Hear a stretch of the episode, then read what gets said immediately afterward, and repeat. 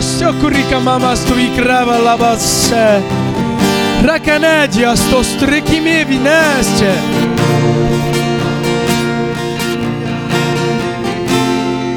Te entronizamos, Deus. Entronizamos ao mais alto lugar. Declarando glória, governo, soberania, paz da tua parte. Te entronizamos como Pai, como Senhor, como Mestre, como autoridade máxima, suprema sobre tudo e todos. Nesse culto ao Senhor, nós elevamos o teu nome ao mais alto lugar. Nesse culto ao Senhor, nós resgatamos as memórias de que somos salvos, de que somos filhos, de que somos teus servos, de que somos teus amigos, de que somos sacerdotes em Cristo e adentramos com confiança.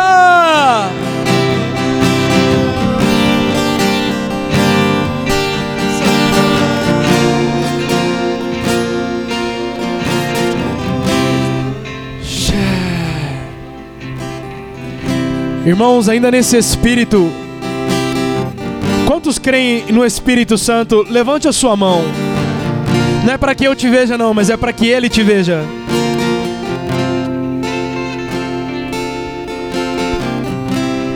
E ainda com as suas mãos levantadas, crendo no Espírito e no poder.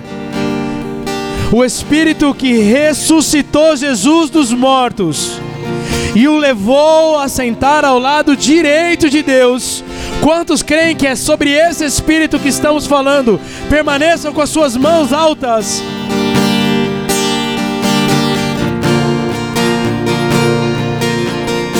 Irmãos, quantos afirmam, quantos creem que esse Espírito é santo? Declare a santidade desse Espírito. Declare a santidade desse Espírito.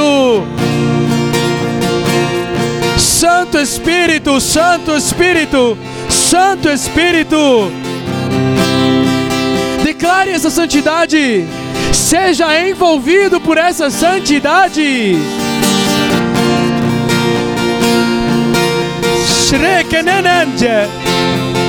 Deixa essa santidade te envolver. Deixa essa santidade te envolver.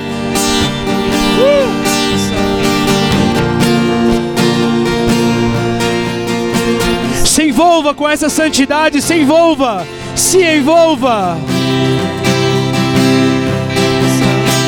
Rastikine trukomamaste, mines trukomavalande. Uh.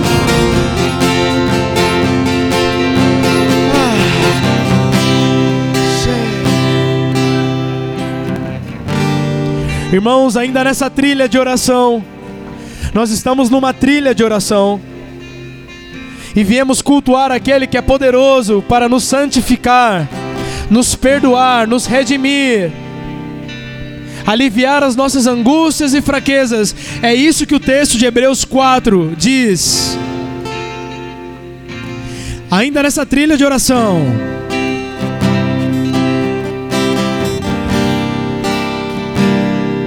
Se você acredita que precisa pedir perdão a Deus,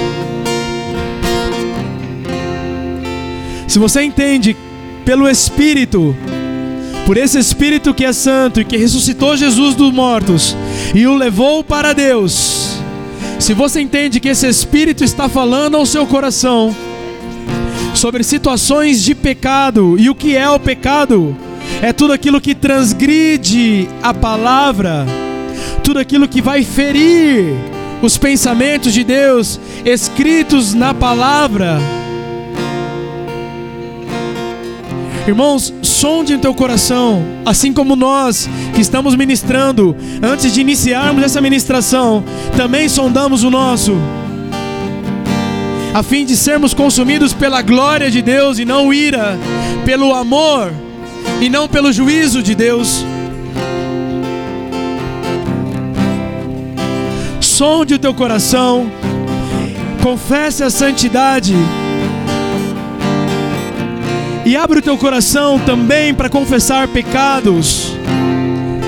tudo aquilo em você que tem ferido o seu relacionamento íntimo com Deus, tudo aquilo em você que tem ferido a santidade de Deus. Aproveite esse momento, irmãos.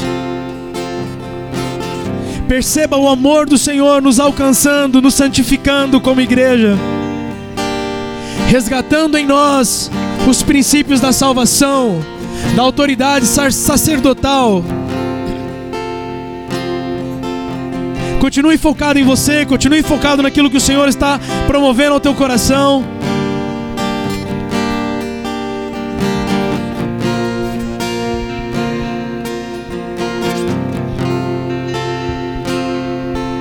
E abre o seu coração a Ele, irmãos. Tem pessoas nesse lugar que há anos não abre o coração a Deus. Um coração sincero para falar com Deus o que sente, o que pensa, o que dói, o que não dói, o que entende, o que não entende. Então não perca a oportunidade nessa manhã de abrir o teu coração a Ele.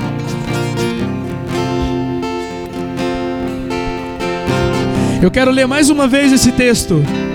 Preste muita atenção nesse texto. Hebreus capítulo 4,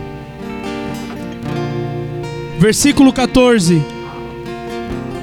Tendo, pois, a Jesus, o Filho de Deus, como grande sumo sacerdote que penetrou aos céus, conservemos firmes a nossa confissão para não ter, porque temos um sumo sacerdote que não possa se compadecer das nossas fraquezas. Antes foi ele tentado em todas as coisas, a nossa semelhança igual a nós, porém ele não teve pecado. Acheguemos-nos, portanto, com confiança junto ao trono da graça. Não é o trono de juízo, é um trono de graça que o próprio Jesus em carne sentiu as provações, as tentações, as fraquezas, as dores da vida cotidiana. O mesmo Jesus diz: vem com confiança, se aproxime do trono da graça. Por isso, irmão, abre teu coração a Ele ao mesmo Jesus que está estendendo suas mãos e dizendo: Vem até a mim, porque eu sei a tua dor, eu sei a tua fraqueza, eu sei a sua tentação, eu sei quais são os seus pecados. Vem.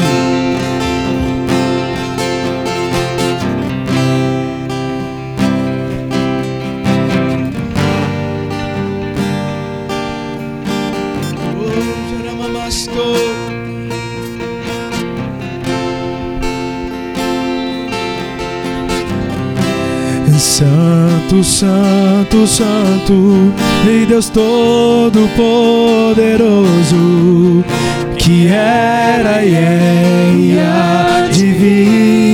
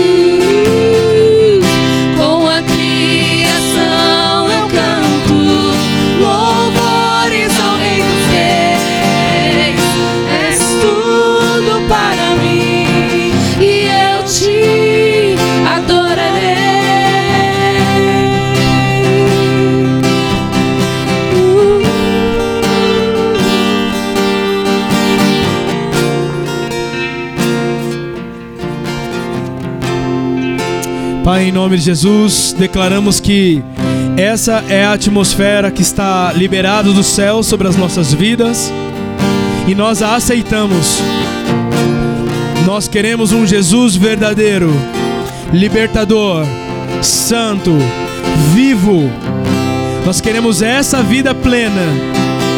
Queremos que cada área da nossa vida esteja alinhado com esse Jesus, não com um Jesus histórico, não com um Jesus que não vive, não com Jesus da minha cabeça, mas com Jesus descrito na Bíblia, com Jesus que se manifesta em mim e através de mim, através do Espírito, através dos irmãos, mediante o Espírito. Em nome do Senhor Jesus Cristo, em nome do Senhor Jesus Cristo, em nome de Jesus, nós aceitamos da parte do Senhor, nós aceitamos tudo aquilo que vem da parte do Senhor, nós nos abrimos para receber tudo aquilo que vem da parte do Senhor. Você concorda comigo, irmãos? Dê um glória a Deus, agradeça a Ele e o aplauda, o aplauda bem forte. Aleluias. Aleluias. Aleluias. Amém. Amém. Obrigado, obrigado, obrigado. Pode tomar o seu lugar, por favor. Bom dia a todos. Graça e paz da parte do Senhor Jesus. Vocês estão bem? Como estamos? O senhor está bem? Glória a Deus. Pastor André, tudo bem? Bem, então tá bom. Tá bom. E aí, Ronaldo? Tudo bem? Cansado? Um pouquinho, né? O Chicão, coitado, tá até com os braços mole. tá bom. Bom, pessoal, além do bom dia, graça a paz do Senhor. Prazer, eu sou o pastor Darlan. Tenho bastante rostos novos. Uh, eu já tinha visto da outra vez que eu tinha vindo, mas domingo passado, quando nós apresentamos, nos apresentamos formalmente como, como pastores, né, minha esposa e eu, é, muitos desses rostos não estavam. Então, mais uma vez, gostaria de me apresentar. Ah, na semana passada a gente conseguiu conversar um pouquinho mais. Hoje a gente tem um outro objetivo, mas ainda assim, ah, como pastor dessa casa, eu quero me colocar à disposição de vocês. É, estamos sobre fortes mudanças, porém as mudanças, as mudanças físicas, elas são não as menos importantes, mas elas são as que menos impactam naquilo que o Senhor quer fazer conosco nesse lugar. Né? mudanças físicas, elas são necessárias por conta de um objetivo. Né? Então, só para dar um, uma satisfação ampla, tá bom? Eu acho importante. A coisa estava como estava há muitos anos, e eu acho importante falar para vocês por que, que a gente está quebrando algumas coisas, fazendo outras. Nós vamos precisar do alvará da prefeitura para funcionarmos como igreja, certo? Não é? Então, para a gente conseguir andar debaixo do ACVB, AVCB, eu sempre inverto as letrinhas. para nós conseguirmos ter o AVCB, que é um laudo que conta para nós que estamos em dia com a parte elétrica, estrutural e tudo mais, nós precisamos demolir algumas áreas. cozinha, ontem a área lateral, onde havia sido por muito tempo a sala das crianças.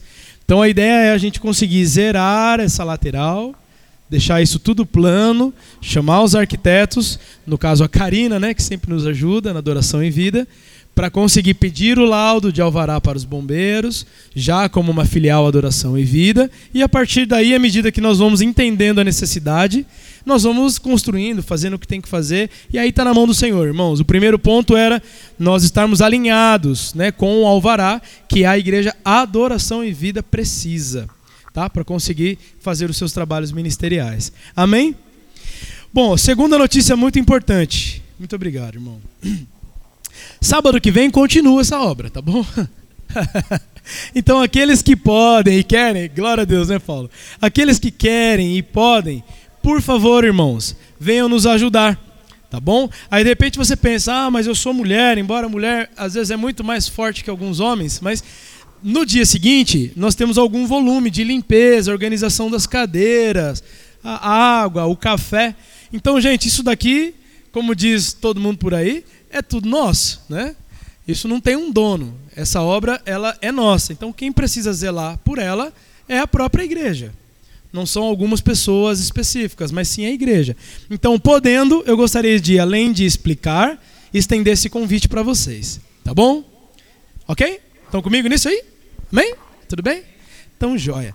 Bom, uh, eu acho que é muito importante, então, nos colocarmos à disposição de vocês, seja no aspecto individual, para ouvi-los toda vez que tiverem necessidades, à medida que a coisa vai acontecendo, mas também vocês saberem para onde a gente está indo como igreja. E isso é algo que nós vamos ter que ir construindo domingo a domingo e quartas-feiras às quartas-feiras com os facilitadores. Pessoas que já trabalhavam ministerialmente nessa casa e que vão continuar nos ajudando, auxiliando a dar continuidade no trabalho ministerial. Então, por isso que é muito importante você estar presente domingo a domingo. Você pode não não se perceber tão importante, porque nós temos uma cultura onde normalmente os pastores são responsáveis por tudo, mas isso não é bem assim. Igreja somos nós, somos todos. Sim, existe uma responsabilidade sobre os pastores, sobre aqueles que conduzem à frente uma, um trabalho ministerial, porém, o trabalho só existe por conta das pessoas. Se as pessoas não participarem, não estiverem envolvidas naquilo que Deus está fazendo, irmãos, aí já não estou falando mais de prédio, de obra, não. Naquilo que o Senhor está fazendo para nós e através de nós. É muito importante que domingo a domingo você venha, que você traga os seus amigos, que você envolva pessoas que um dia congregaram aqui e hoje não estão. Enfim, independente, venham é muito importante nesse momento de construção ouvi-los, entendê-los e que vocês também absorvam tudo aquilo que o Senhor está liberando sobre as nossas vidas. Amém? É, antes de fazer uma revisão do que nós falamos semana passada e do que nós vamos fazer hoje, eu gostaria de apresentar o Marcelo e a Dani. Vem cá, Marcelo e a Dani. Vem cá, por favor. Marcelo e a Dani é um casal muito querido. Eu vou pedir para vocês aplaudi-los, pode ser, por favor? Eles não são desse tipo, não, mas eu acho que, que é importante. Amém? O, o Marcelo e a Dani são um casal querido, de amigos, irmãos. Nós já temos uma relação de mais de 15 anos. Eu sei que é mais, então para não mentir, vou parar no 15. O Marcelo, quando eu era ainda saindo da fase de adolescente, ele me abrigou em missões na casa dele, lá na Argentina. Dei muito trabalho para Dani, né, Dani? A Dani me ensinou a limpar em cima das portas. Eu nunca tinha visto alguém acordar e limpar em cima das portas. E a Dani me fazia limpar em cima das portas. E o Senhor é bom, sabe de todas as coisas. Nós congregamos junto alguns, há muitos anos na, na, na Adoração em Vida Sede.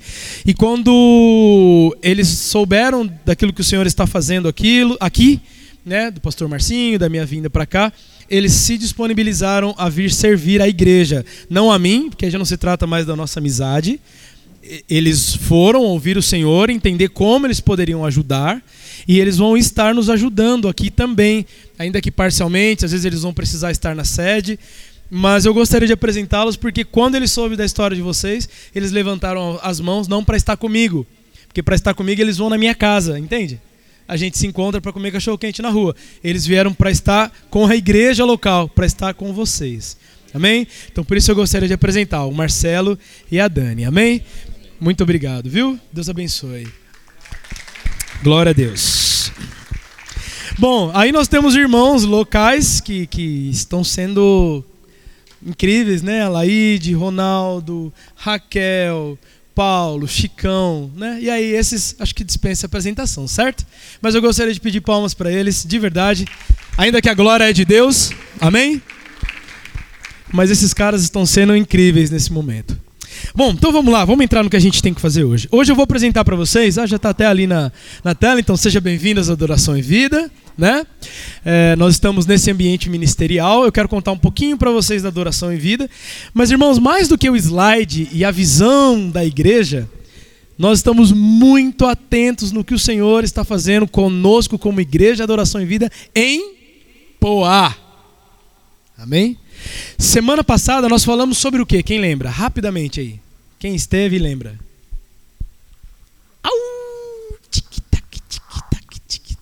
Quem lembra sobre o que nós falamos semana passada? Qual foi a ministração? Ô, oh, irmão, obrigado. Ainda bem que você veio, viu? Obrigado.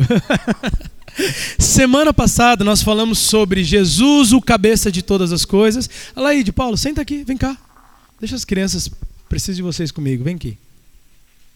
Nós falamos de Jesus, o cabeça de todas as coisas. Quantos creem nisso? Isso é uma verdade bíblica ou é uma verdade relativa? É mais ou menos assim. Cristo é mais ou menos o cabeça? Não, não é? E a igreja, tirando na mitologia grega que existiam aquelas, aqueles bichos com muitas cabeças, a igreja só tem um cabeça. Quem é esse cabeça? Amém. Então esse cabeça não é o pastor, a família pastoral, não são os líderes. Quem é o cabeça da igreja? Ok. E essa igreja ela está espalhada pelo mundo ou ela só está aqui em Poá? Não, ela está espalhada ao redor da terra. Porém, nós, como membros de um corpo, temos um papel muito importante nessa extensão de obra que o Senhor está fazendo na terra já há muitos anos. Desde que o homem caiu, o Senhor iniciou um plano de resgate. E esse plano, assim que Jesus voltar, e está breve, para nos buscar pelas mãos, esse plano acaba e tudo aquilo que o Senhor tinha planejado para o homem viver lá no Éden, que era plenitude, repete comigo: plenitude. Esse é o sonho de Deus, o plano de Deus é plenitude. Não deu certo lá no Éden, mas quando Jesus voltar e nos buscar, teremos plenitude. É muito importante, irmãos, você saber disso, porque senão a gente se perde no meio do caminho. A gente se perde, inclusive, no porquê faço o que faço. Por que venho à igreja? Por que eu sou cristão? Qual é a vida de Cristo, então, em mim? Qual é a sua boa obra em mim? Se a gente não tem isso muito claro, não se trata de igreja local, se trata da sua vida.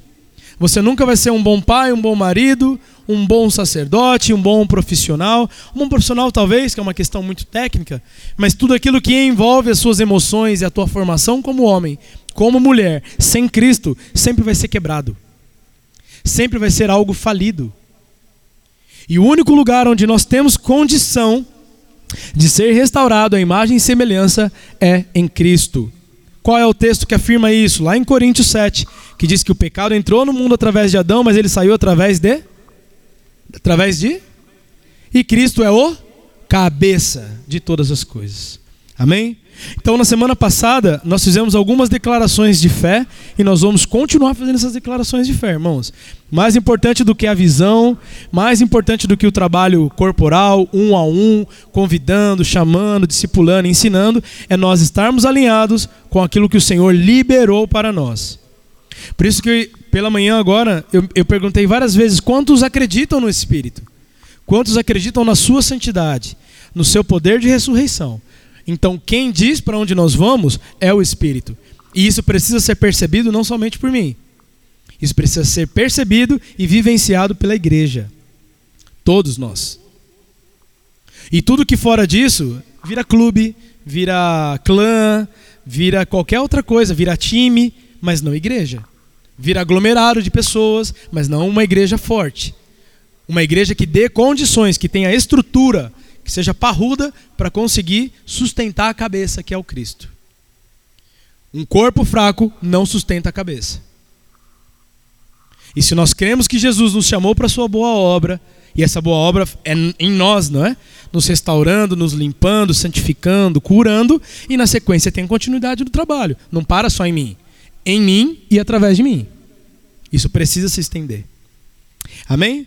Essa foi a nossa declaração de fé na semana passada. E a nossa declaração de fé hoje, será que ela está clara na cabeça de vocês? A gente acabou de fazer. Quem percebeu? Qual foi a nossa declaração de fé de hoje? Hã? Fala aí, gente. O quê? Quem falou? Crer no Espírito e nos aproximarmos do trono, trono da graça. Esse texto de Hebreus, capítulo 4, a partir do versículo 14. Jesus, Paulo, né, possivelmente Paulo, ele, ele deixa, torna explícito que Jesus sofreu não somente a dor física, mas sofreu a dor da tentação, como por exemplo, de ser tentado a não ir para a cruz e ter que ir. Quantas coisas na vida nós ouvimos de Deus, sabemos que nós precisamos fazer ou ser, Deus vira para mim e fala: Você é arrogante, ok. Eu já ouvi. Não dá trabalho deixar de ser arrogante? Não dá trabalho deixar de ser mentiroso? Não dá trabalho deixar de ser violento, agressivo, procrastinador, seja lá o que for aquilo que o Espírito ministrou em você? Não dá muito trabalho, irmãos? Então a gente não se sente tentado a não ir nessa direção e falar, ah, não, deixa eu chegar em casa, assisto lá o Faustão, durmo e está tudo bem, depois a gente pensa nisso. Essa é uma tendência humana. Mas à medida que nós entendemos aquilo que o Espírito está promovendo, irmãos, creiam que isso vai produzir frutos. Eu peguei alguns exemplos, né? Mentiroso, arrogante. Olha, um homem que é arrogante, a sua esposa não aguenta. Um homem que é mentiroso, a sua esposa não aguenta. Uma mulher mentirosa, o marido aguenta. Um homem que é arrogante, os filhos têm prazer de estar com ele. Por quê? Simples, tá, tá claro, a resposta está aí, tá fácil. Então, toda vez que o Senhor, pelo Espírito, promove algo dentro de nós e nos mostra um caminho para que a gente ou deixe de ser algo, ou seja algo, irmãos, creia que isso não se trata só dele. E se trata do cuidado dele com você na terra, para que você viva bem, para que você se aproxime dessa plenitude. A mesma coisa que ele desejou para Adão, ele continua desejando para nós como igreja, como filhos. Amém? Por isso nós podemos, com confiança, aproximar do trono dessa graça, irmão. Nós podemos ir até lá com tranquilidade. Com tranquilidade. Se você é alguém que confessa os seus pecados, professa fé em Cristo Jesus e o tem como uma, um discipulador maior, irmãos, fecha o olho e vai. No dia bom, no dia ruim, no dia que você acertar e no dia que você errar. Só não deixe de ir.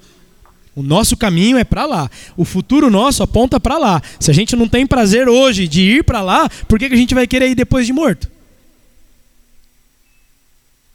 Se eu não tenho prazer de viver com Jesus, de habitar com o Espírito hoje aqui na terra, por que, que depois de morrer eu vou querer ir para o céu? Não faz sentido. Amém? Então, isso não são somente palavras liberadas sobre a sua vida, há algo do Espírito sobre a tua vida, que se você crer, você entra dentro desse fluir do Espírito. Eu vou dar um exemplo rápido para finalizar essa parte. Quem voa, sabe com aquelas asas, asa delta, parapente, ele precisa entender onde estão as correntes de ar quente. Então o céu é gigante, certo? Quando a gente olha para cima, só que nem todos os pontos tem corrente de ar quente.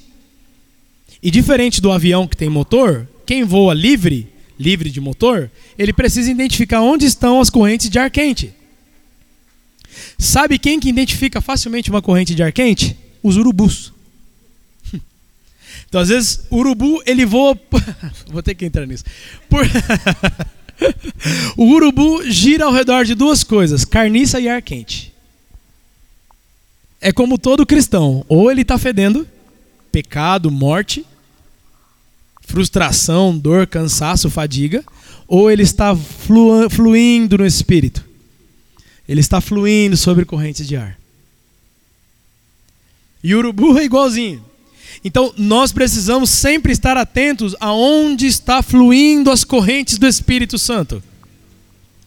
Aonde o Espírito Santo está nos empurrando pessoalmente, individualmente, como homem, como pai, como sacerdote, mas também como pastor de uma casa. Se nós não entendermos para onde ele está fluindo e a gente se alinhar com ele, a chance da gente quebrar, da gente morrer e desgastar, desgastar é gigante. Fazendo a coisa certa, a chance já é grande. Não fluindo no espírito, tudo isso aumenta. Amém? Ficou claro? Estamos de acordo nisso, irmãos? Vamos nisso? Amém? Vamos no espírito? É melhor, não é? Amém? Com muita luta, com dificuldade, vamos aprendendo no meio do caminho, mas é para lá que a gente vai. Amém? Irmãos, eu quero liberar vocês um pouquinho. Caso alguém queira ir no banheiro, pode levantar um pouquinho, é sério. Estica suas pernas aí. Tem uma aguinha ali. Eu vou dar 5 minutos, ó. 10 e 20 a gente volta. A gente vai entrar no DNA. Tá bom? Pode ser? Aí você aproveita para abraçar quem está do seu lado. Pode falar, gente, não tem problema não. Fique à vontade. Vocês não estão na frente do juiz, tá bom? Fique à vontade aí. Põe uma musiquinha pra gente aí, Chicão, por favor.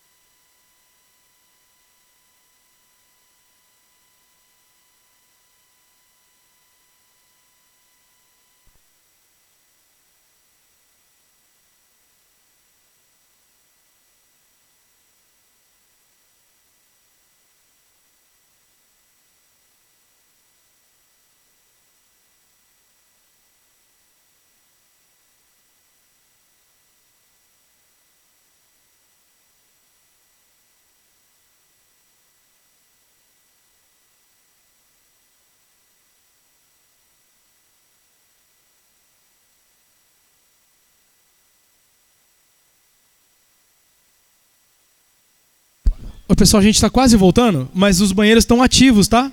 É só sair pela porta principal, essa está fechada, mas a porta principal está aberta e lá também está aberta. Fique à vontade, tá?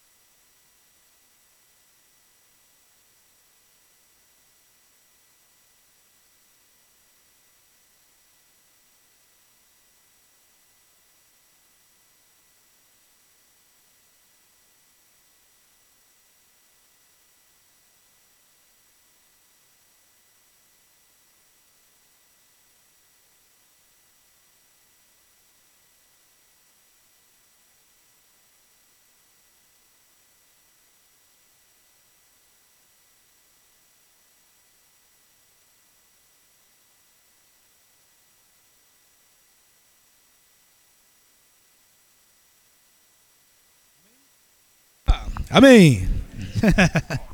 Tava desligado. Vou esperar os irmãos retornarem. Passamos um minutinho ali, mas estamos dentro. Chicão, deu certo aqui? Apresentação? Tá bom, obrigado.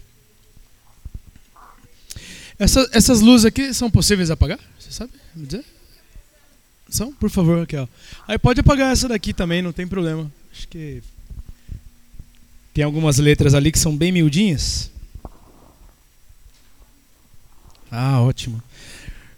Irmãos, conseguem ver? Quem está de último também? Tá bom. Amém. Ô Raquel, ah, o Paulo está aqui. Vê se tem alguém ali fora ainda, se falta alguém, por favor.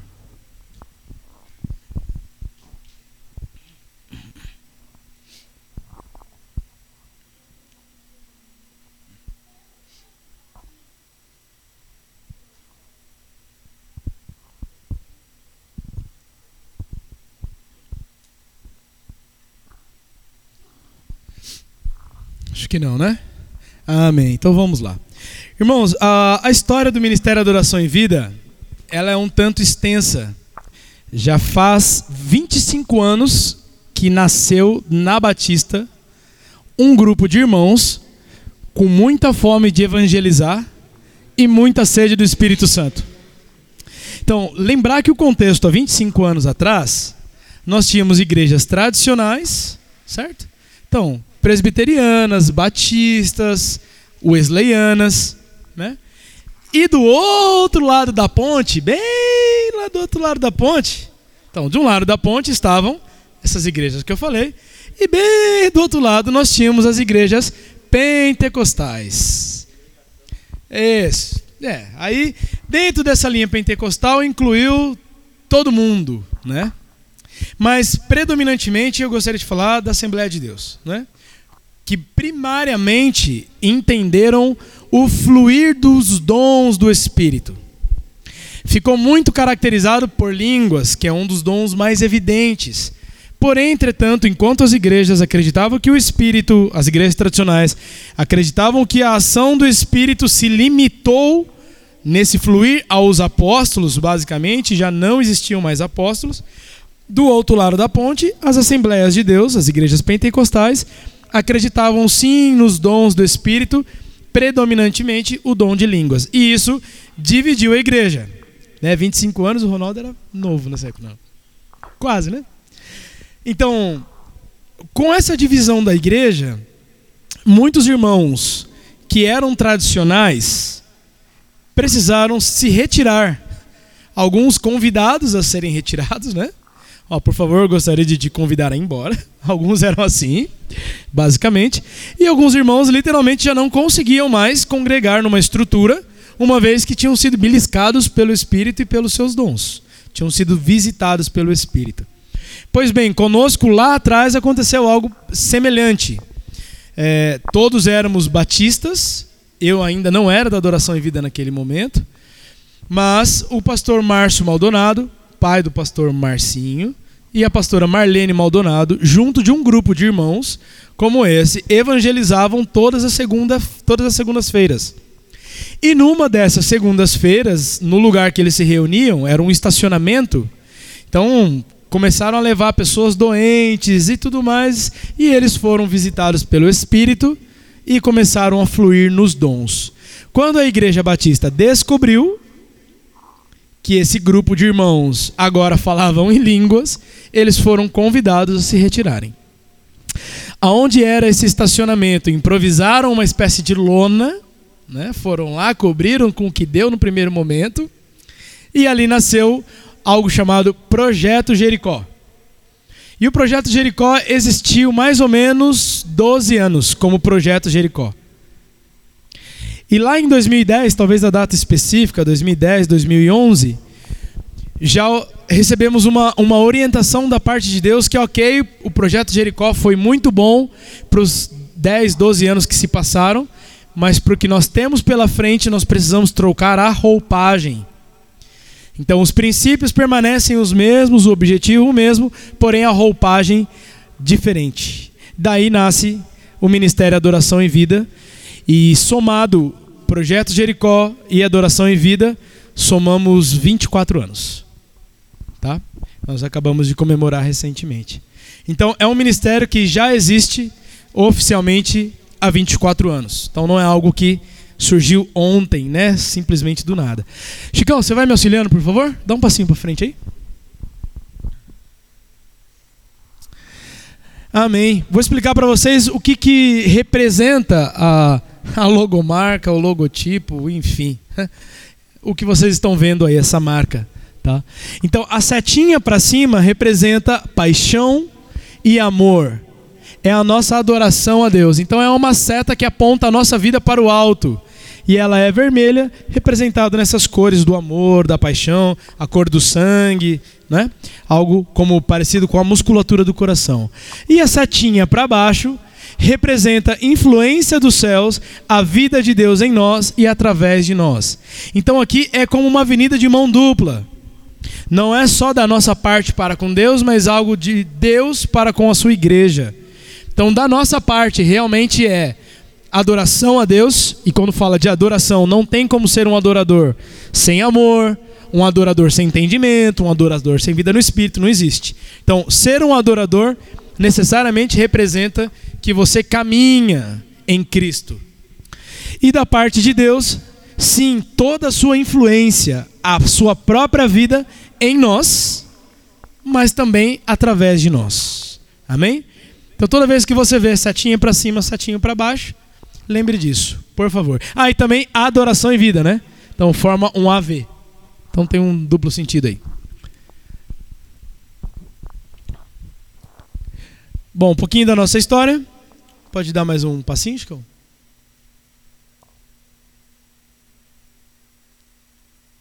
Ele pulou a história, Chicão? Dá um.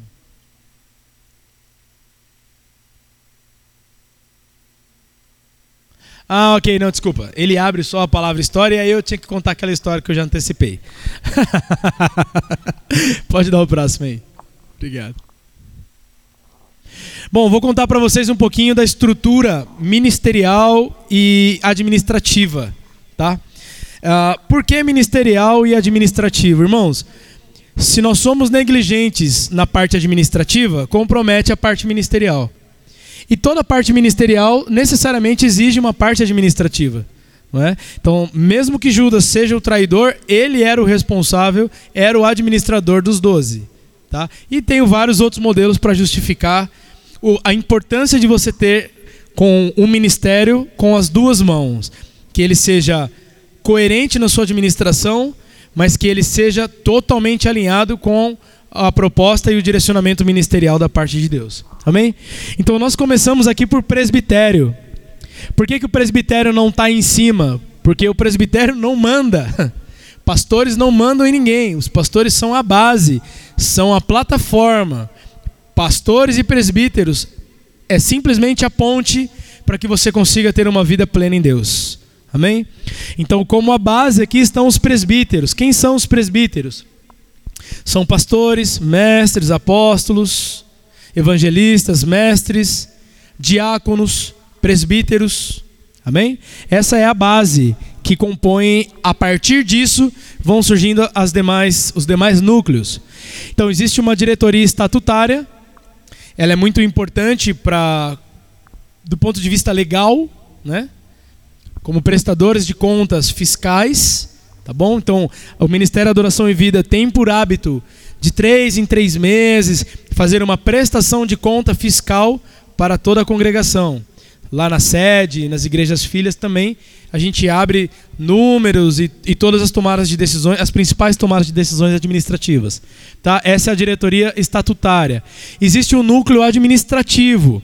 Por exemplo, o Tiago, que todos nós conhecemos, é um dos administradores da igreja, do Ministério Adoração e Vida. Estamos fazendo esse processo de reforma aqui. Então, não somente como filho, mas como administrador do ministério, ele nos auxilia. Então, eu, como pastor, tem o auxílio administrativo de um núcleo de administração da adoração em vida. Então eles nos auxiliam fazendo as compras, cotando material, me ajudando a fazer a prestação de conta, exigindo nota fiscal, coisas desse gênero. Tá bom? Existe também um conselho geral. O que é esse conselho geral? Toda vez que nós temos uma decisão de impasse, direita ou esquerda, nós convocamos esse conselho, abrimos essa situação para eles a fim de ouvi-los e entender o que devemos fazer. Amém?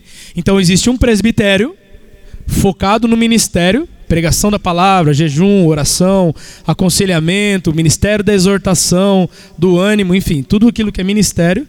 E existe esse auxílio legal da diretoria estatutária, com advogado, administrador. Existe o núcleo administrativo, que ele também é operacional, ele vai ali, compra, põe a mão na massa e tudo mais. E existe um conselho geral que ele é acionado toda vez que há uma situação de impasse, toda vez que a gente precisa ouvir a, igreja, por exemplo, é chamado esse conselho local. Tá bom? Bom, aí dentro da estrutura ministerial, nós temos o ensino, o evangelismo, o pastoral, o profético e o apostólico. A partir disso, nós temos os, os ministérios de facilitação. Por exemplo, o primeiro ponto ali é ensino, conseguem ver? Nós temos a escola ministerial, que é o EMAV Escola Ministerial Adoração e Vida. Nós temos algo que está sendo gerado, que começa a estar acontecendo, que é a escola de fundamentos. Então, todo esse processo pedagógico, ele fica dentro do Ministério de Ensino. Amém? Da mesma forma, evangelismo nós vamos ver o Manifesta. O Manifesta é um núcleo de assistência social. Então, tem um trabalho no Miguel Badra, lá em Mogi tem um trabalho com o Céu, tem um trabalho com com aquele bairro do lado do céu, Vila Nova União, tá? A gente vai falar um pouquinho mais adiante. Bom, também tem o trabalho pastoral, o trabalho profético, por exemplo, abriga a intercessão. Então a intercessão do Ministério da Adoração e Vida, ela está muito mais ligada ao ministério profético do que propriamente dito ao ministério pastoral, que é o ministério do cuidado, do desenvolvimento da vida de Cristo nas pessoas. E o ministério apostólico é tudo aquilo que a gente faz como missões, por exemplo, ou abertura de novas igrejas, ou restauração de igrejas, tá? E são os ministérios que a gente vai encaixando dentro desses cinco pilares que estão descritos em Efésios capítulo 4. Amém? Depois a gente tem como público, vou chamar assim, dentro de uma congregação como essa, né? Então nós temos pessoas que são simplesmente famílias, então são famílias que vêm e congregam. Nós temos ouvintes, então pessoas que vêm, ouvem, então ela vai vir um domingo, vai ficar três sem vir. São ouvintes. Né? São pessoas que não têm um envolvimento ministerial conosco, ok? Bom, os visitantes, pessoas que estão migrando de um lugar a outro, que estão conhecendo, enfim. E nós temos a sociedade. Por que, que é muito importante nós falarmos de família, ouvintes, visitantes e sociedade? Então, por exemplo, quando. Um... Quem é que tem filho? Levanta a mão aí. Bastante, né? É, a gente tem um nível de exigência dos nossos filhos. Por exemplo, ah, vai comer na nossa casa, muito provavelmente você pode pedir para seu filho, me ajuda a lavar a louça depois que o pessoal foi embora. Passar um pano no chão, arrumar sua cama. Só que o visitante, quando vai na tua casa, você não pede para ele lavar a louça, pede. Você põe ele para arrumar o quarto. Ô, oh, que bom que você chegou aqui, visita. Acordei agora, tô com uma preguiça de arrumar meu quarto, vai lá arrumar. A gente não faz isso, né?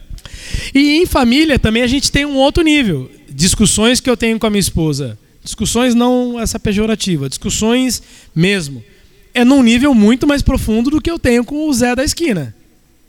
Então, quando nós entendemos que essas famílias realmente congregam conosco, nós temos um, um, eu ia falar poder, mas pode soar mal, mas nós temos uma liberdade conversada, pastoral, um pouco maior de trabalhar isso. Nós conseguimos ter acessos maiores. O mesmo acesso, por exemplo, que Jesus tinha com os seus discípulos. Né? Se precisar exortar, você exorta. Se precisar amar, você ama. Se precisar aconselhar, você aconselha. Se precisar brigar, você briga. Não tem problema nenhum. Isso está dentro de um ambiente saudável. Agora, eu vou fazer isso com um ouvinte? Eu não tenho como fazer isso com um ouvinte. Da mesma forma que tem como eu colocar o ouvinte para fazer parte do presbitério da igreja? Tem como eu colocar o visitante para ministrar adoração? Não tem, tem. Não dá. Dá para pegar o ouvinte e falar, irmãos, ministra dízimos e oferta, traz a palavra para nós hoje? Eu não sei quem ele é. Não tenho ideia. Amém? Não que isso eventualmente, direcionado pelo Espírito, em uma ocasião que eu nem nunca vivenciei, mas se o Espírito falar, eu rasgo as folhas e sigo. Ok? Mas não é uma regra, não é, não é via de regra. Tá bom? Então aqui tem basicamente essa, essa ideia. Até aqui alguma pergunta, irmãos? Sobre estrutura administrativa, ministerial, como funcionam os ministérios dentro da igreja. Dúvidas? Perguntas? Conotações?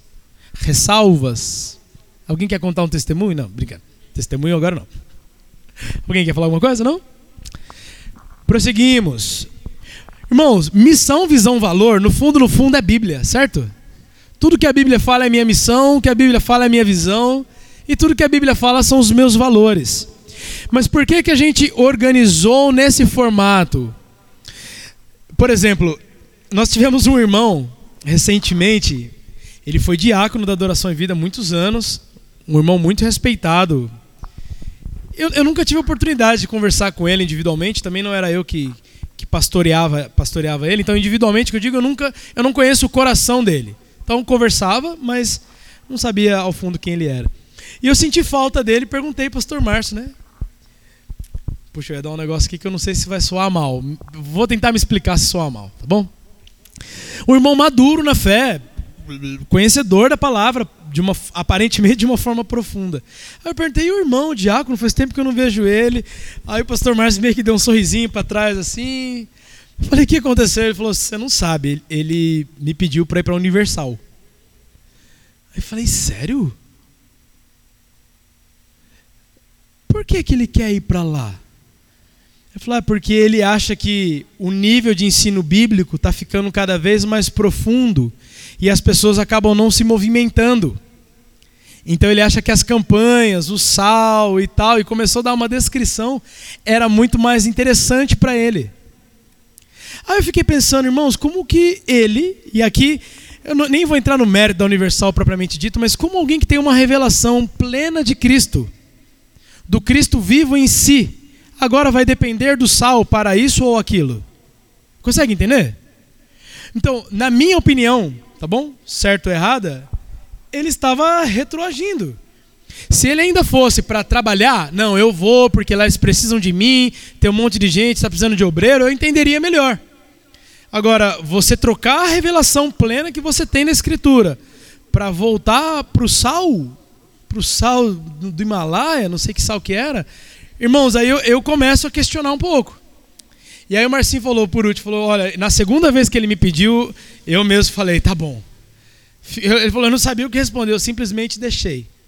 Tá? E ele foi. Então, o que, que isso quer dizer? Quer dizer que ele congregou muitos anos num lugar, quer dizer que nós investimos muito tempo nele, quer dizer muitas coisas, mas no fundo, no fundo, ele não se identificava com a missão, nem com a visão e nem com os valores do trabalho ministerial. Ora, então realmente era muito mais fácil ele estar num lugar onde ele se identifica não é nem onde ele está bem no sentido de bem-estar, conseguem entender? Porque é difícil a gente estar em Cristo e estar o tempo inteiro confortável, sim ou não? O tempo inteiro ele está nos desafiando a algo, nos confrontando de algo. Então eu não estou falando do estar bem de bem-estar. Estou falando de estar bem num lugar onde ele está alinhado com o trabalho que está sendo desenvolvido. Então a gente fez essa missão Visão Valores basicamente para você ver, identificar se você está alinhado com isso, se isso é algo que quando você olha você fala, olha, eu acredito nesses mesmos pilares, tá bom? Vamos para a missão, Chicão. Nossa missão é bem simples, irmãos: paixão, influência e transformação. Por que paixão? Ser uma igreja que ama a Jesus sobre todas as coisas. É trabalhar ao ponto de que quando a gente fala. Sabe quando você está com fome e alguém fala, oh, vamos comer uma picanha? Como que fica o teu olhar? A pupila não dilata? Hã? Sim ou não? Sabe quando você está em casa assistindo lá um Masterchef, alguma coisa do gênero? Quando você vê a pupila tá dilatada, sim ou não? São efeitos fisioquímicos. A boca começa a salivar, sim ou não? Por quê? Porque nós temos uma paixão por comer coisas boas. Irmãos, quando a gente olha para Jesus e começa a ver nisso um cansaço, ah, hora de ir para a igreja, hora de ir para a igreja. Ah, tal coisa, tal coisa. Ah, Jesus falou comigo. Meu Deus, é hora da gente ligar um modo preocupado. Aperta aquele modo, opa, atenção, estou preocupado, porque alguma coisa está fora do lugar. Que então, uma das nossas missões é desenvolver Cristo nas pessoas e em nós, ao ponto de que isso gere paixão, amor, devoção no nosso coração pela pessoa de Cristo. Amém? Segundo ponto é ser influência, ser influente, ser forte, influenci, influenciado, influenciando positivamente na sociedade. Aquela ministração de domingo passado, a gente vai estender ela sobre o que é ser igreja, o que é ser corpo, mas a grande verdade é que é impossível você ser um discípulo de Jesus e não ser um grande influenciador. E quando eu falo grande, não é ser número, ah, não é alguém que tem muitos seguidores no Instagram, não é alguém que é um líder comunitário, alguém que é influente na prefeitura local, não estou falando dessa influência. Se você convive com uma pessoa, você precisa ser influente para essa uma pessoa. Nós temos um, um caso a Eliane, do Marcão, ah, eram dois diáconos da igreja, da Presbiteriana da Graça, diáconos assim, fervorosos, cara. Apaixonados por Deus, sérios, tementes a Deus, conhecedores da palavra. E o Marcão teve uma sequência de AVCs. E aproximadamente há cinco anos ele está na cama. E ela é uma jovem senhora, assim como ele, um jovem senhor. Porém, a vida dela basicamente parou. Ela, ela hoje cuida do marido. Quem que ela pastoreia? Ela não tem uma igreja com. Ela não é líder de nada. Ela não toca mais nada. Ela era do louvor também. Ela não, ela não recebe mais as pessoas e aconselha como uma boa diaconisa. Mas ela é completamente influência. Ela é uma influência excelente para quem? Para o seu próprio marido que pode perceber a fidelidade de Cristo, que pode perceber o amor de Cristo através do cuidado dela.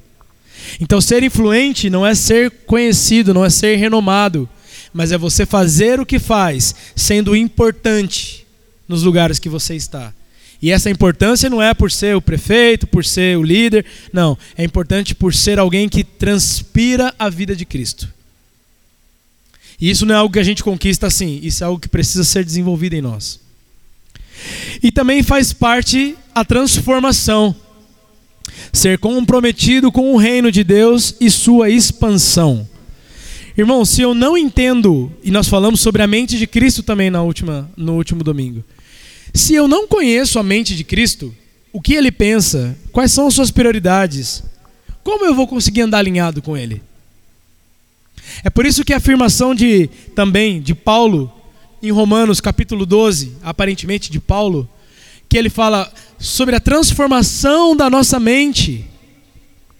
Se nós, como filhos de Deus, não temos continuamente uma mente transformada, nós nunca vamos conseguir ser alguém influente, muito menos alguém apaixonado.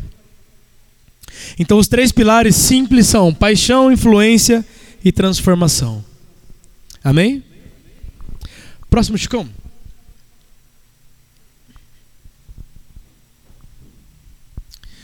Bom, parte da nossa missão é muito simples, irmãos: formar e ensinar cada pessoa a ser um adorador que reproduza o caráter e a missão de Jesus Cristo para a edificação do reino de Deus. Tudo que a gente consegue a partir disso é lucro. Vou te dar um exemplo. Um homem e uma mulher que é comprometida com o reino e com a expansão ele vai ser um bom pai, ele vai ser um bom marido, ele vai ser um bom filho, ela será uma boa esposa, uma boa profissional, uma boa. Inevitavelmente. É, lembra daquele acidente em Chernobyl? Quem lembra disso? Houve lá uma usina nuclear, vazou rádio para Chuchu, radiação, né? Vazou radiação para Chuchu. E todo mundo que ficava perto daquela radiação, o que, que acontecia com ele? Era contaminado pelaquela radiação. É impossível alguém estar perto do reino e não ser contaminado por esse reino. Ou é impossível alguém estar dentro desse reino e agredir, por exemplo, a sua esposa com palavrões, palavras duras. Fisicamente, então, irmãos, tem, dá nem para discutir isso, né? Ou é um mal pagador, ou é um mau funcionário, ou é alguém explorador. Não tem como ao estar inserido no reino, necessariamente, você é um outro homem, você é uma outra mulher. Ainda que no passado tenham feito coisas semelhantes a essa, por conta da corrupção humana, da maldade humana. Em Cristo, irmãos, essas coisas não podem subsistir. Amém? Esse é o pressuposto bíblico, a gente parte desse ponto. Não quer dizer que ninguém aqui erre, ou não fale, ou não tenha dificuldades, talvez como essa que eu mencionei. Mas isso não pode ser encarado como algo normal algo tolerável. Isso em Cristo não funciona dessa forma. Amém? Então a missão é simples. Obrigado, Chicão. É formar Cristo nas pessoas, estar comprometido com o reino e com a expansão. Amém? Opa, pode ir para o próximo, Chicão. Obrigado. Quais são os valores que regem as nossas vidas? Então, sabe qual é a palavra que eu gostaria de trocar só para a gente entender? Quais são os usos e costumes, se você preferir dessa forma, do ministério Adoração e Vida. É ser alguém apegado à palavra, é ser alguém que viva em comunhão, é ser alguém que parta o pão, é ser alguém que ora, ser alguém que valoriza e flua nas obras do Espírito, é ser alguém que entende o papel como igreja, estar inserido aqui como igreja. Amém? E viva essa comunhão com os irmãos. Isso não quer dizer que você vai ser grande amigo, apaixonado por todos. Não existe isso. Você vai ter mais afinidades com uns com os outros. Porém, entretanto, a unidade, o, o amor, o respeito, a comunhão é pilar disso tudo. É fundamental. Amém? O que mais temos como usos e costumes? Amar o próximo, valorizar a congregação local, eu vou abrir um parênteses aqui, rápido. Falei para vocês que eu ia contando um pouquinho da minha história, né? E eu vou fazendo isso à medida que eu vou tendo oportunidade. Quando eu cheguei na igreja presbiteriana da Graça, na sede lá em Mogi das Cruzes, Rua Tenente Manuel Alves 222, eu tinha 16 para 17 anos. Eu estava completamente endemoniado, macumbado, eu era do cadomblé, envolvido. Era nada, eu fui parar lá, na verdade, e acabei ficando porque não tinha o que fazer. E quando eu vi, eu já estava totalmente envolvido com aquilo. E minha vida estava uma desgraça, irmãos, aos 16 para os 17 anos. Meus pais já não sabiam mais o que fazer comigo. Enfim, eu estava totalmente perdido. O pastor Renato, naquele então, ele não só me abraçou, como ele me mostrou a vida dentro da igreja. Então foi lá que eu aprendi a sentar piso, foi lá que eu aprendi a fazer controle de um de um almoxerifado, comprar os produtos de limpeza antes que acabassem, a economizar produto para durar para o dia seguinte. Eu tive uma escola cívica, já que eu não tive pai, eu tive uma escola cívica. Aonde? Dentro da igreja, física. E aqui eu estou falando física, dentro do prédio mesmo, dentro da estrutura ministerial. Não só isso, mas eu tive quem, quem ouvisse as minhas dores, os grilos da minha cabeça, enfim, a, a igreja local ela tem um papel muito importante para quem congrega, mas também para a sociedade. Foi lá que eu aprendi, aprendi a pintar a parede, foi lá que eu apanhei muito para chegar no horário. Foi ou não foi, Marcelo? Muito. Muitas vezes. Cansei de passar vergonha porque não chegava no horário, pumba, toma, na frente de todo mundo. Até aprender. Já ouvi abertamente: enquanto você não aprender a cumprir com seus horários, você nunca vai ser um bom ministro.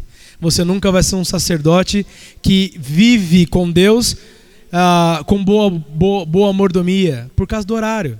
Eu já ouvi isso muitas vezes. E não foi da minha mãe, não foi do meu pai, foi do meu pastor. Então, a igreja local, a congregação local, ela tem uma importância e que se a gente exclui isso, ah, simplesmente acreditando que a gente pode ficar nas casas ou pode fazer de forma orgânica, será que não seria muito mais difícil para o pastor Renato me levar para a casa dele para me ensinar tudo isso? Seria mais difícil, não seria? Quantos Darlan ele conseguiria ter ao mesmo tempo na casa dele? E só da minha geração eu não fui o único, eu tive vários. Foram vários. E depois que eu aprendi isso, amadureci, a ordem inverteu. Cansei de dormir na igreja, na igreja mesmo, com mendigo, com endemoniado. Lembra do Jair? Jair era homossexual, pai de santo e cadeieiro, dormindo do meu lado. Só para vocês entenderem o nível de gente boa, tá? E não estou falando do homossexual por conta do. Não, ok. Mas eu não sabia que, que esse cara vai querer me atacar aqui à noite, ele era gigante. Então, a mesma coisa que fizeram comigo, eu pude fazer por outras pessoas. E esse é um ciclo que não acaba. Então, se não tem a congregação local, irmão, a gente perde esse ponto de referência.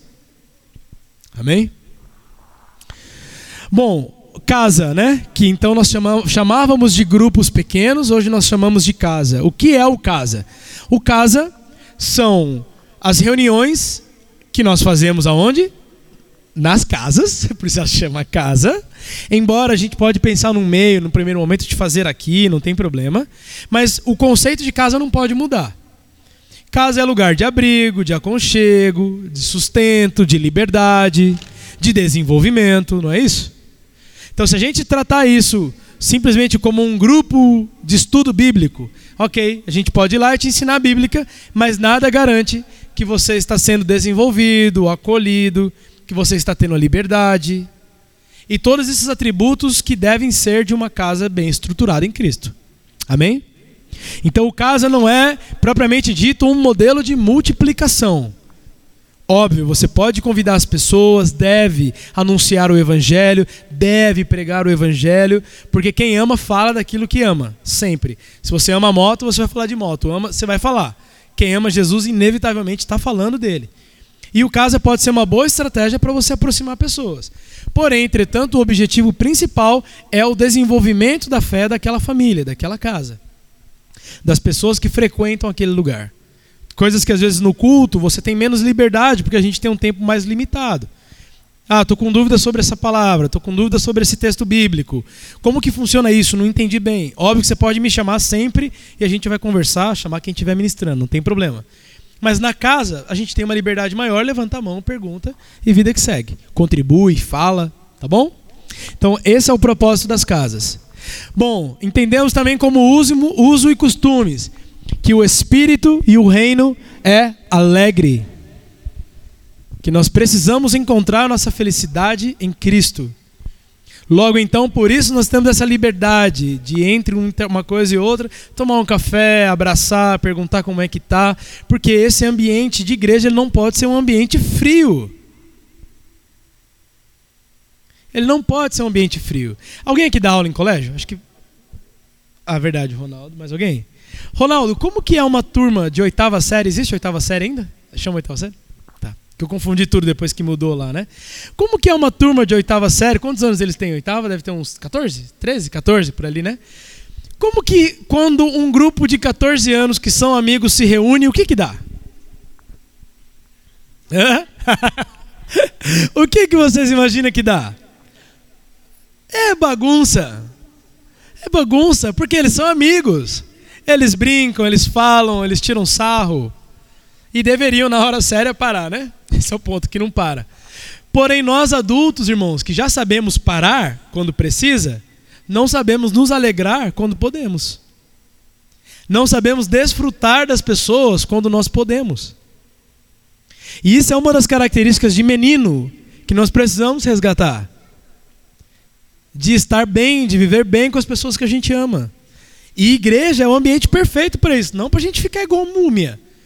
Existe sim momento para tudo, mas inclusive o um momento de se alegrar.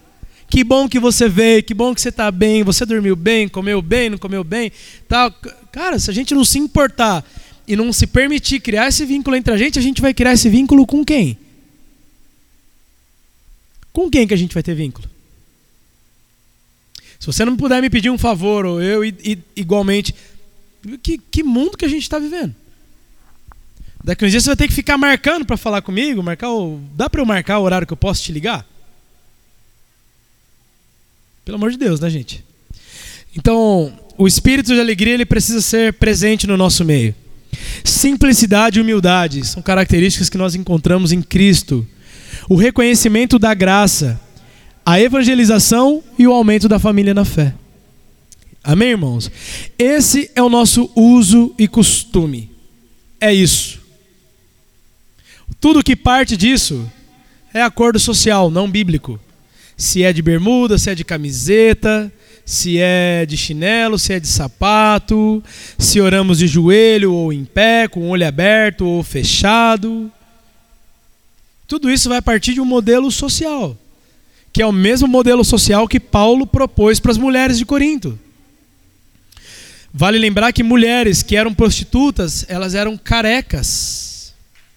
Então Paulo quando pede para que elas coloquem os seus véus, é para que no caminho da casa dela até a igreja, ela não receba convites da qual ela não quer mais.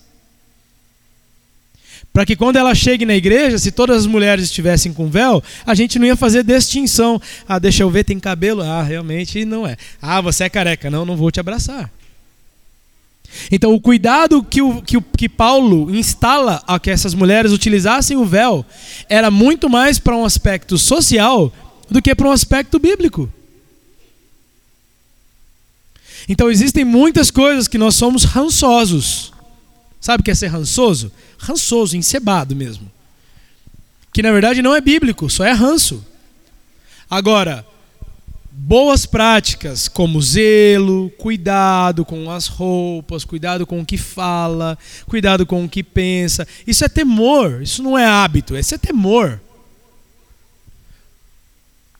Por temor a Deus eu cuido disso ou daquilo, mas isso não propriamente dito é um hábito eclesiástico, bíblico, e a gente precisa amadurecer na fé ao ponto que a gente consiga separar o que é um modelo social e o que é Bíblia. Amém, irmãos? E, sobretudo, prevalece ainda o conselho bíblico de ordem e decência em todas as coisas. Mas isso é para tudo.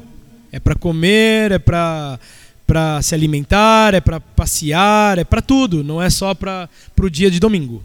Isso é para tudo. É para a vida. Amém?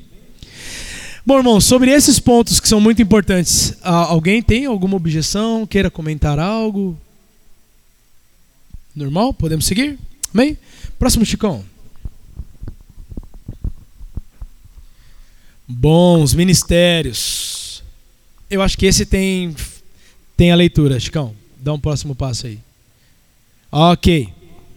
Irmãos, nós entendemos que os ministérios é a melhor forma da gente se administrar.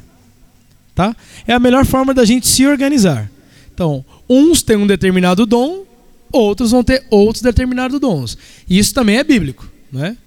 Nós temos toda uma descrição de dons ao decorrer das cartas de Paulo. Como, qual, quais são os critérios que nós utilizamos para qualquer ministério, qualquer que seja, tá? Qualquer ministério. São os critérios que Paulo recomenda a Timóteo. Que seja marido de uma mulher só, conhecedor da palavra, não novo convertido. Isso é para tudo, irmão. Ah, eu quero limpar a igreja. Ok, você é conhecedor da palavra? Você ama o Senhor? Os critérios, irmãos, é o mesmo. Não tem alívio para uma coisa, não deve ter alívio para outra. Todo aquele que ministra o Senhor, todo aquele que ministra a vontade do Senhor para a igreja, necessariamente deve trabalhar arduamente no espírito. Não estou falando de um esforço humano. Parte é realmente o meu livre-arbítrio. Escolho ler a Bíblia ou escolho ficar na televisão? Aí chega domingo, eu vou ministrar para vocês. Vou ministrar o que para vocês? A novela? Das nove? Vou ministrar para vocês o que eu vi no Globo Esporte? Então, não que não possa, sobretudo, ordem e decência. O critério bíblico do bom, do bom ministro em qualquer uma dessas áreas é que atenda o conselho de Paulo a Timóteo. A sobriedade, o conhecimento da palavra, a vida de oração, marido de uma mulher só. Amém? e isso depois a gente vai abordando. Só acho muito importante vocês terem bem claros. A escolha ministerial ela não se dá pelo rostinho bonito. Ah, você tem um rostinho bonito. Ah, o seu aqui é mais ou menos, viu, Marcelo? Até que ficou melhor depois que cortou o cabelo, fez a barba, mas ainda é meio mais ou menos. Entendeu? Não é tão lindo quanto o do Felipe. Oi? É, exatamente. Tá bom, pessoal? Então o critério bíblico não é um critério que a, a adoração em vida tem um critério, né, irmão? O critério que ela tem é seguir a recomendação apostólica. ok? Fora disso, é acordo de homens vira clube. Tá bom? Vamos lá, o primeiro é o ministério musical, não que seja o primeiro, a gente vai começar por ele, ok? Qual a importância da música, né? Servir a igreja instigando, instigando-a. Puxa, aqui prejudicar o pastor, hein? A expressar o seu amor a Deus através da música. As nossas músicas devem ser palavra de Deus cantada. As nossas músicas devem ser orações devocionais com melodia, irmãos. A gente não está aqui para cantar a promessa, a bênção. A... O louvor é a Deus e não aos homens. Amém? Então não se espantem se em algum momento você chegar aqui e tiver alguém cantando Santo, Santo, Santo, Santo, Santo, Santo, Santo. Não que a gente precise ficar como uma vitrola velha riscada, mas não se assuste, porque o louvor não é para você. Se você quer um louvor para você, senta lá na cadeira da sua casa, ensina os teus filhos a tocarem, ou se você não tiver filho, coloca um playback, uma música, ou paga um cantor e fala: "Cante para mim". Isso lá na sua casa. Tá? Porque aqui nós viemos para adorar a Jesus. Aqui nós estamos congregados em nome dele, não no meu e nem no seu. Amém? Próximo, Chicão. Intercessão. Cobrir a igreja através de uma vida de intimidade, trazendo o coração de Deus. Irmãos, a gente está numa batalha, sim ou não? Pequena essa batalha? É leve? Ela é hum, que levinha essa batalha? Ou é uma batalha sangrenta, gigantesca? Quem tem aí? Fala comigo. Quem acredita que é dessa batalha gigantesca, levanta a mão. Quem acha que a gente está aqui de óculos na cara, a graça me salvou, óculos no rosto, suquinho de laranja, tá tudo bem e que tá tudo bem o diabo não quer matar e não quer destruir ninguém. Ele é bonzinho, ele se converteu semana passada na igreja ali e agora ele é bonzinho. Quem acredita nisso? Ótimo, então estamos alinhados nisso. Irmãos, não que eu queira, não que eu goste, não que eu tenha prazer em guerra, em luta, em, em ser massacrado, mas o nosso inimigo, o papel dele é matar, roubar e destruir. Matar e roubar e destruir a sua família, a sua casa, a sua saúde, seu trabalho, o seu ministério. E a oração é uma ferramenta de ataque e oração é uma ferramenta de resistência. Nem sempre a gente ganha atacando, existem áreas que a gente só ganha resistindo. E o Senhor, na hora oportuna, nos dá graça e nos livra de todo mal. Amém? A oração é muito importante. Então eu já quero realinhar com vocês. É, nós vamos permanecer fazendo os cultos domingo pela manhã, tá bom? Aparentemente é o melhor horário para todos, certo? Melhor do que o horário noturno. Somos em poucos, acredito que o horário pela manhã seja o melhor. Às 10 da manhã nós vamos começar nosso culto e terminamos ele ao meio-dia no máximo. 15 para o meio-dia, normalmente não passa disso, para não prejudicar o almoço de vocês. E também se as senhoras que, que fazem o almoço, se puder deixar já um pouco adiantado, ou antes de sair, ou no dia anterior, a gente não fica com aquela preocupação. Ora, irmão, são só duas horinhas por semana aqui, os que vão vir a quarta e os estudos bíblicos um pouquinho mais, mas a gente tem uma jornada semanal aí de quantas horas? 70 e para lá horas? Mais, né? Muito mais. Alguém me ajuda aí, rapidão, exatas. Então a gente tem 24, 48, 48, 48. Meu Jesus, quantas horas? Vamos, vamos arredondar aí mais de 150 horas, para também não errar nos cálculos. Mais de 150 horas. Se a gente achar que duas horinhas é sacrificante, é doloroso, alguma coisa está errado. Alguma coisa está fora do esquadro. Tá bom? É, então a intercessão é muito importante. Então o nosso culto vai começar a que horas? Às 10. Eu quero convidá-los para que cheguem entre 9 e 9 e meia. Para quê? Para a gente orar para a gente se abraçar, se beijar e orar. A oportunidade que nós temos de orar um pelos outros. Pais que têm filhos, não se incomodem, só eu tenho três. Então, deixa a gurizada correr, eles precisam estar inseridos no mesmo ambiente que nós. Eles precisam aprender com seus pais a terem uma vida devocional de oração, em casa e na igreja. Então tragam as crianças sem problema nenhum, deixa elas brincar, correr e serem alcançadas pelo Espírito Santo. Tá bom? Ah, tem mãe idosa, tem tio, traz todo mundo, irmão. Não trazendo o cachorro, porque ele vai fazer xixi e aí não dá. Mas o restante, traz tudo. Tá bom? Venham mais cedo e tragam quem vocês puderem. Diaconia. Então, nós temos uma má ideia de diaconia, uma ideia equivocada que diáconos são aqueles irmãos bravos que ficam na porta falando para as crianças: não faz isso, moleque, desce daí, não toca na bateria, sai daí, menino. Não. Os diáconos, irmãos, não são eles.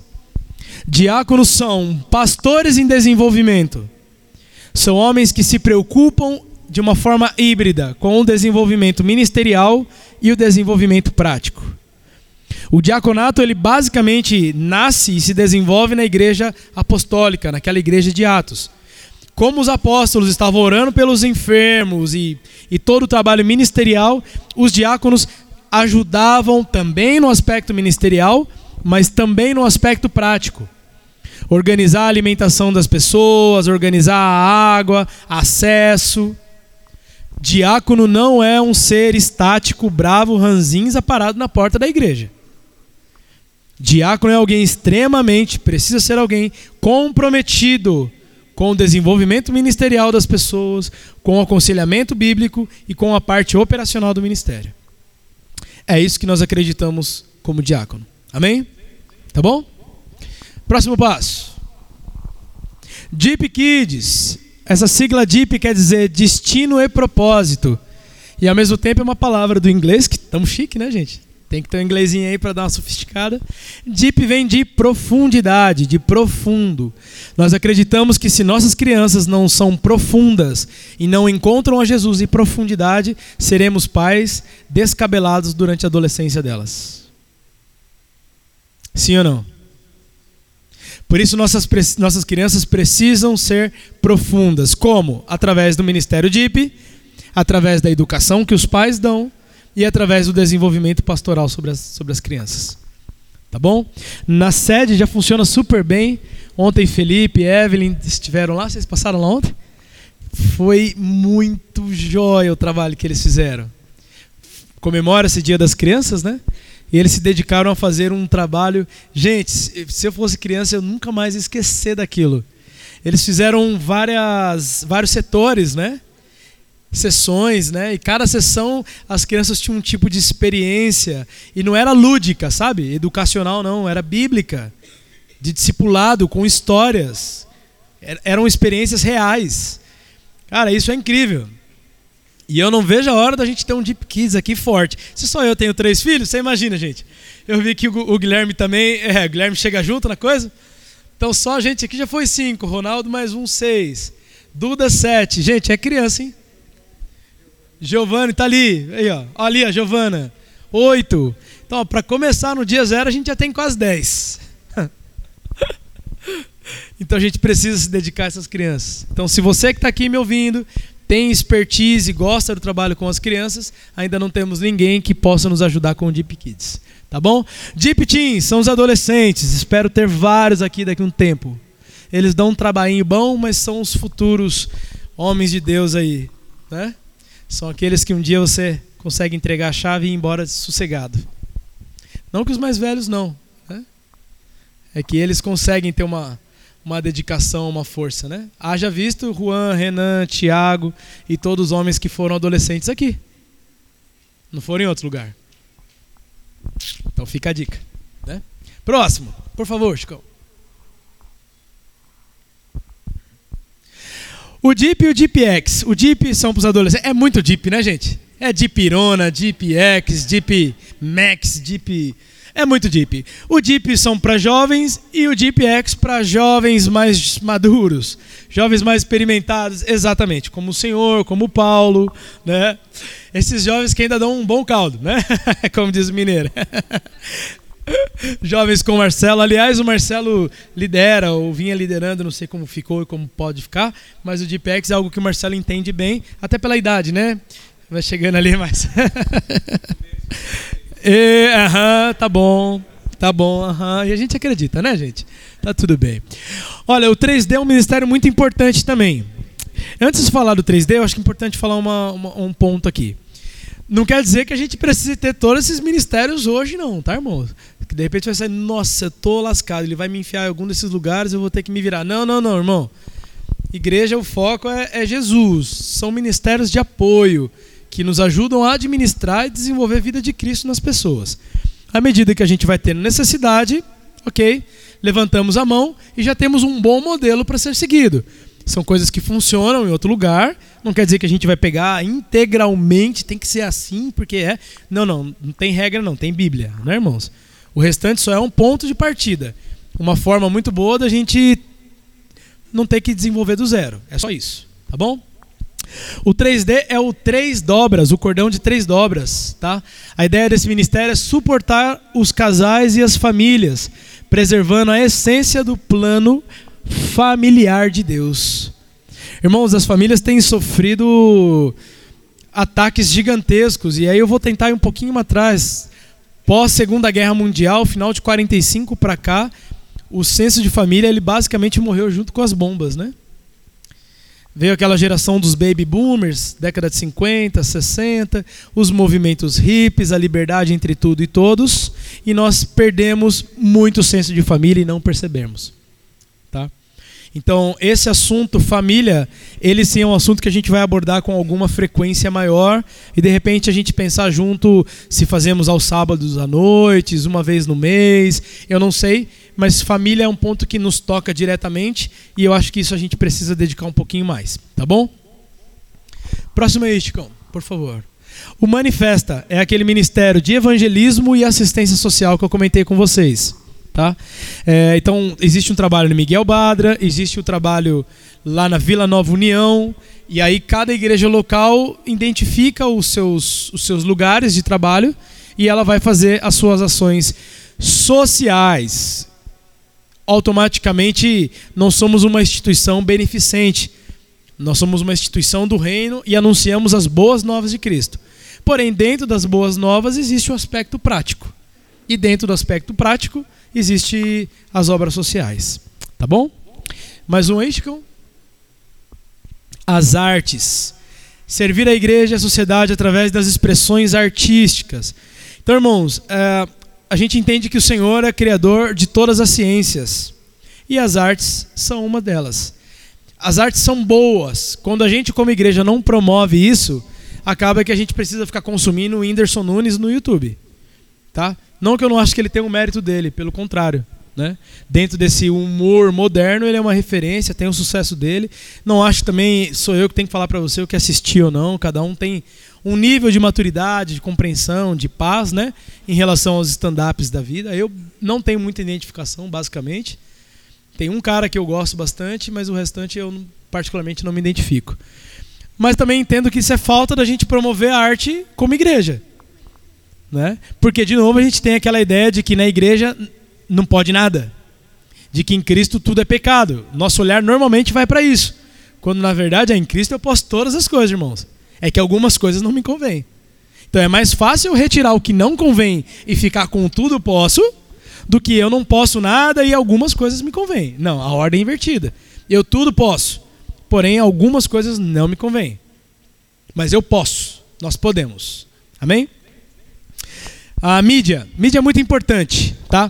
As redes sociais e os conteúdos gravados de texto, vídeo, eles são muito importantes para alcançar as pessoas nas casas delas. Hoje é um pouco mais difícil a gente sair batendo de porta em porta, embora acredito que a gente vá acabar fazendo isso por bairro, né? Enquanto a gente está no bairro, a gente consegue fazer isso. Nos grandes centros não dá mais. Vou baixar lá na porta de um prédio da Elbor e ficar lá, né? Oh! Não dá, né? Mas de repente, de casa em casa, em bairro, a gente ainda consegue. Porém, através das redes sociais é um pouquinho mais fácil.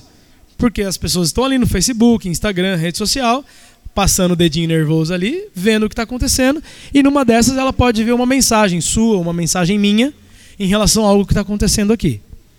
Então nós entendemos que isso é, é bom, é saudável. Tá? Então o, é bom que a gente consiga trabalhar as nossas mídias também. Tô te anunciando que de repente você vai estar lá, vai ver, opa, minha igreja, né? Não, então você já sabe, vai lá, adiciona, comenta, escreve, fique à vontade, tá bom? O caso eu já expliquei, eu vou pular, pode ir pro próximo, Chicão. Ministério de apoio, né? Eles servem para o desenvolvimento da igreja local, então toda necessidade extra que a gente tem, a gente reúne o Ministério de apoio e segue a vida, tá bom? Próximo, Chicão.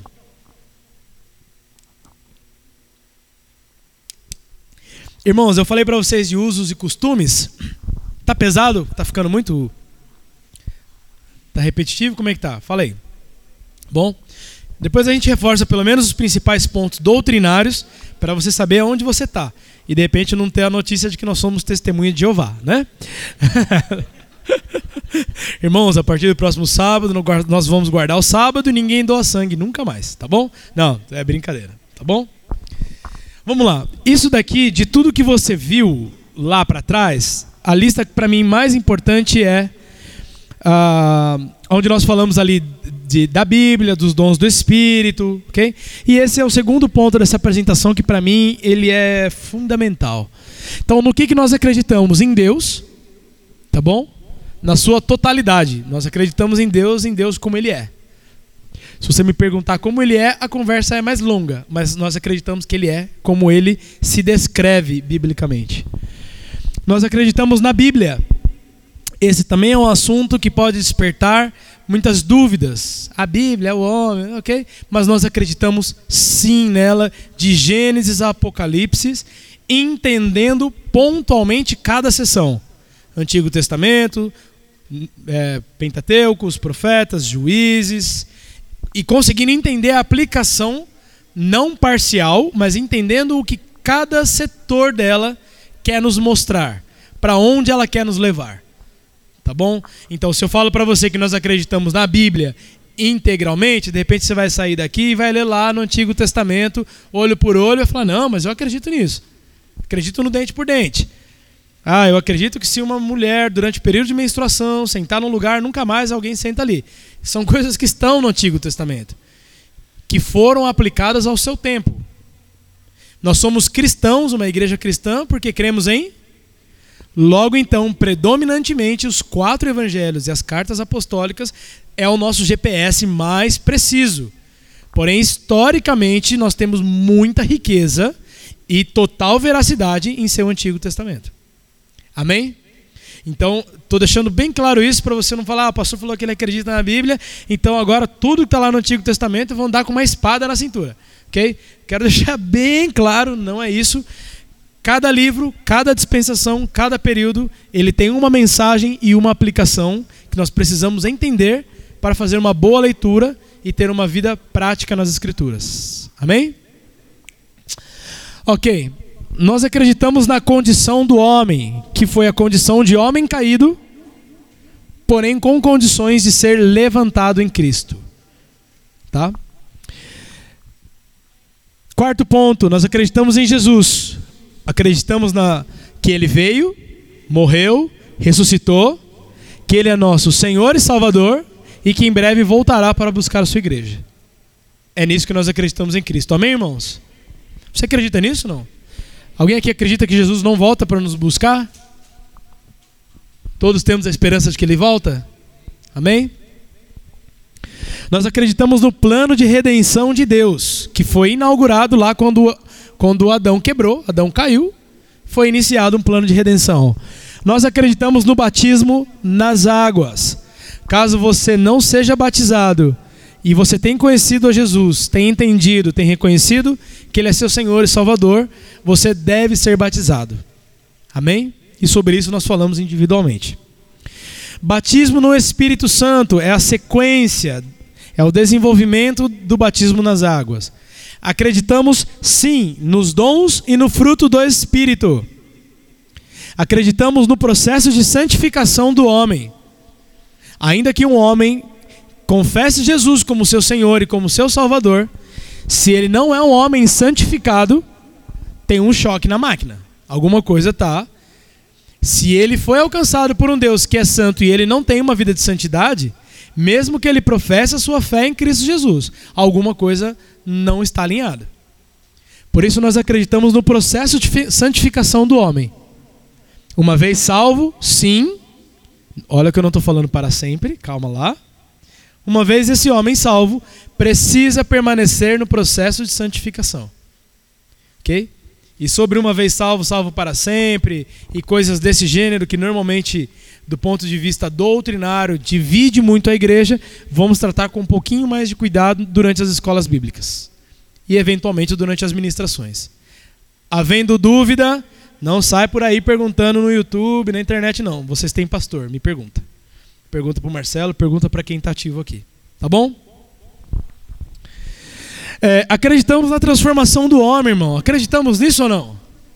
Acreditamos que todo homem pode ser transformado mediante o poder de Deus. Acreditamos no casamento como o Senhor instituiu.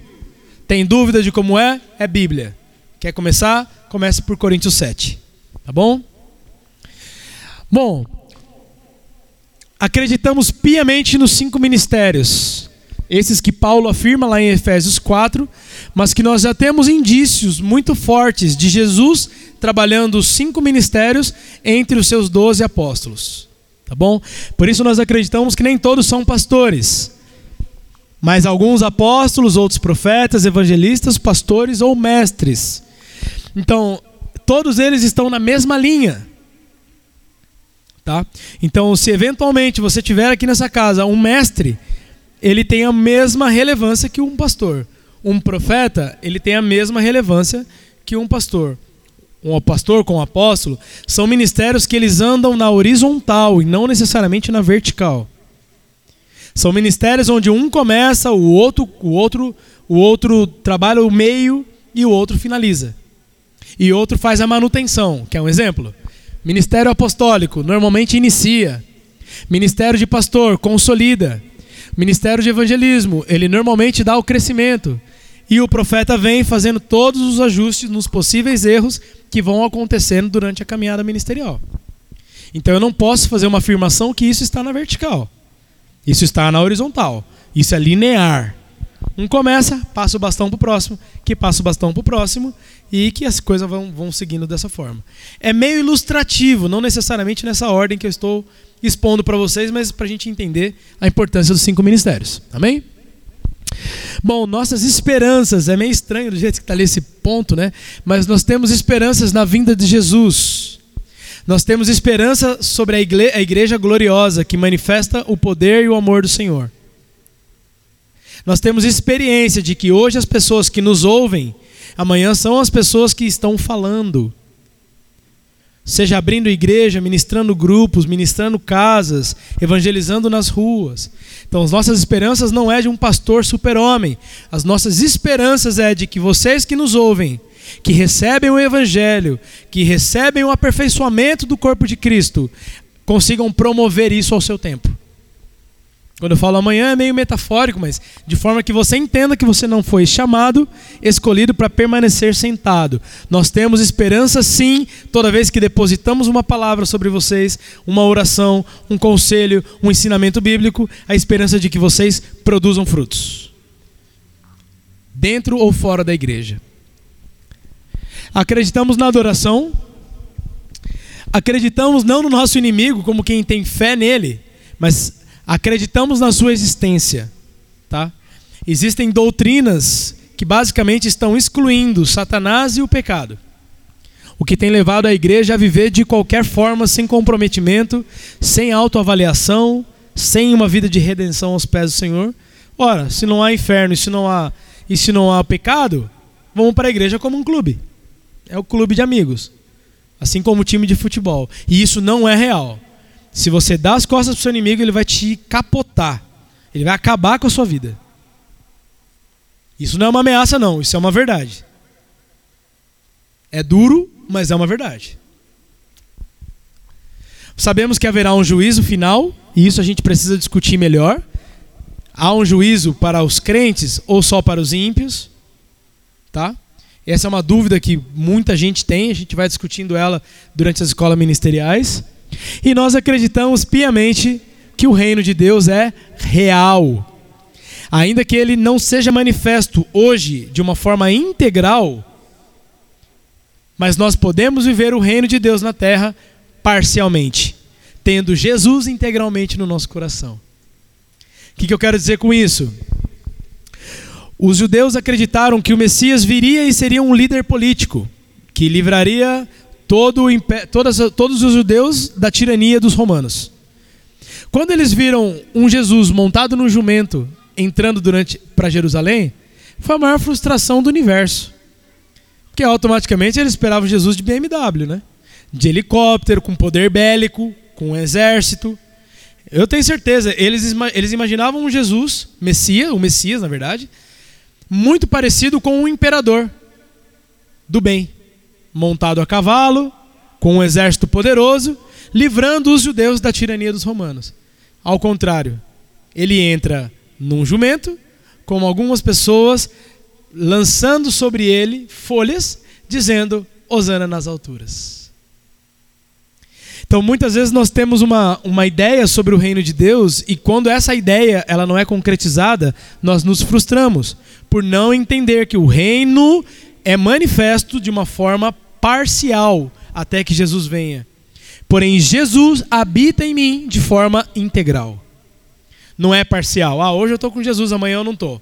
Nessa área eu estou com Jesus, nessa aqui tenho que pensar duas vezes. Não, ou estamos ou não. E até lá o reino vai se manifestando. Amém, irmãos? Bora lá, Chicão. Estamos acabando, pessoal. É muito importante vocês saberem parte da nossa atuação social. Se o Ministério Total tem 24 anos, há uns 15 mais ou menos tem o Sementinha, o Instituto Sementinha.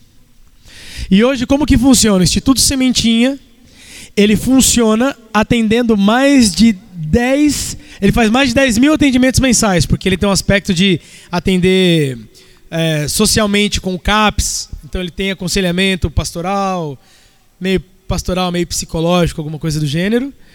E ele atende mais de 1.100 crianças e adolescentes.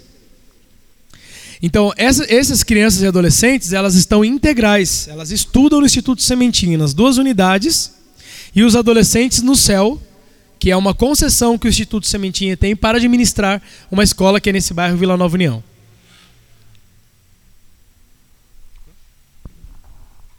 Só fazer um adendo sobre isso, o Instituto Sementinha, ele o trabalho começou na igreja porque a própria pastora ela era professora também foi diretora de escola em função desse trabalho em junção com a igreja é, depois de um tempo a prefeitura de Mogi reconheceu o trabalho que era feito e deu concessões de duas duas escolas da prefeitura Então hoje o, o ele funciona em duas escolas como concessão da prefeitura.